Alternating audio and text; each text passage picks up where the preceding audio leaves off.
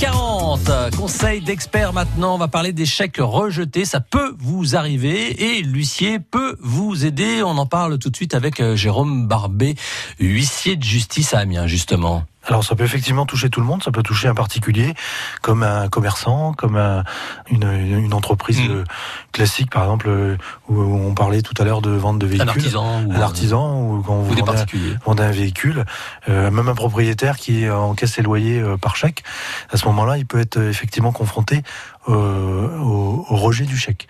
Alors il y a plusieurs raisons. Vous savez que un chèque peut être rejeté pour deux raisons légales. C'est lorsque il est perdu et volé. Mmh. Dans ces cas-là, effectivement, on fait opposition. On fait opposition. On a le droit de le faire. C'est prévu par la loi et c'est le régime euh, légal qui, qui le prévoit dans, en matière de droit de, du chèque. Mais euh, il y a également des chèques qui sont rejetés pour défaut de provision. Mmh. Dans ces cas-là, c'est que tout simplement, il n'y a pas d'argent sur, sur, le compte et du coup, bah, effectivement, le banquier ne peut pas honorer Alors, le paiement du chèque. Que peut faire Alors là, c'est un problème effectivement parce que dans ces cas-là, non seulement le bénéficiaire du chèque paye des frais en général de rejet, oui. non seulement il n'est pas payé, mais il a en plus des frais supplémentaires et qu'il alors qu'il a rien demandé. Oui.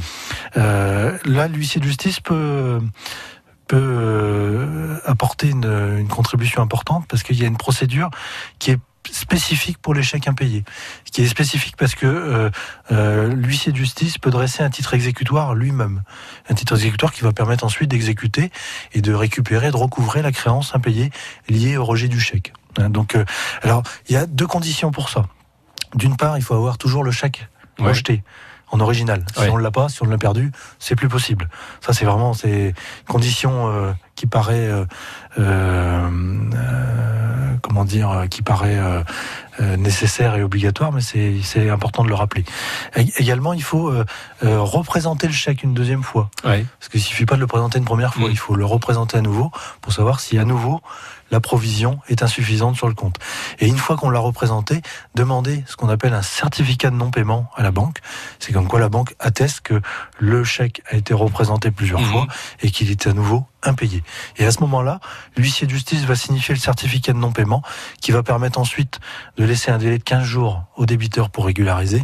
Et si ce n'est pas régularisé, à ce moment-là, un titre exécutoire sera rendu par l'huissier de justice sans passer par le tribunal. Ouais. Donc c'est très rapide et efficace et euh, va permettre ensuite d'exécuter et de récupérer le montant du chèque impayé. Alors par exemple en faisant une saisie euh, sur un bien du débiteur qui euh, permet de recouvrer donc la provision qui est, qui, qui, est, qui est restée impayée. Merci Jérôme Barbet, huissier de justice. Vous retrouvez le conseil des experts sur francebleu.fr.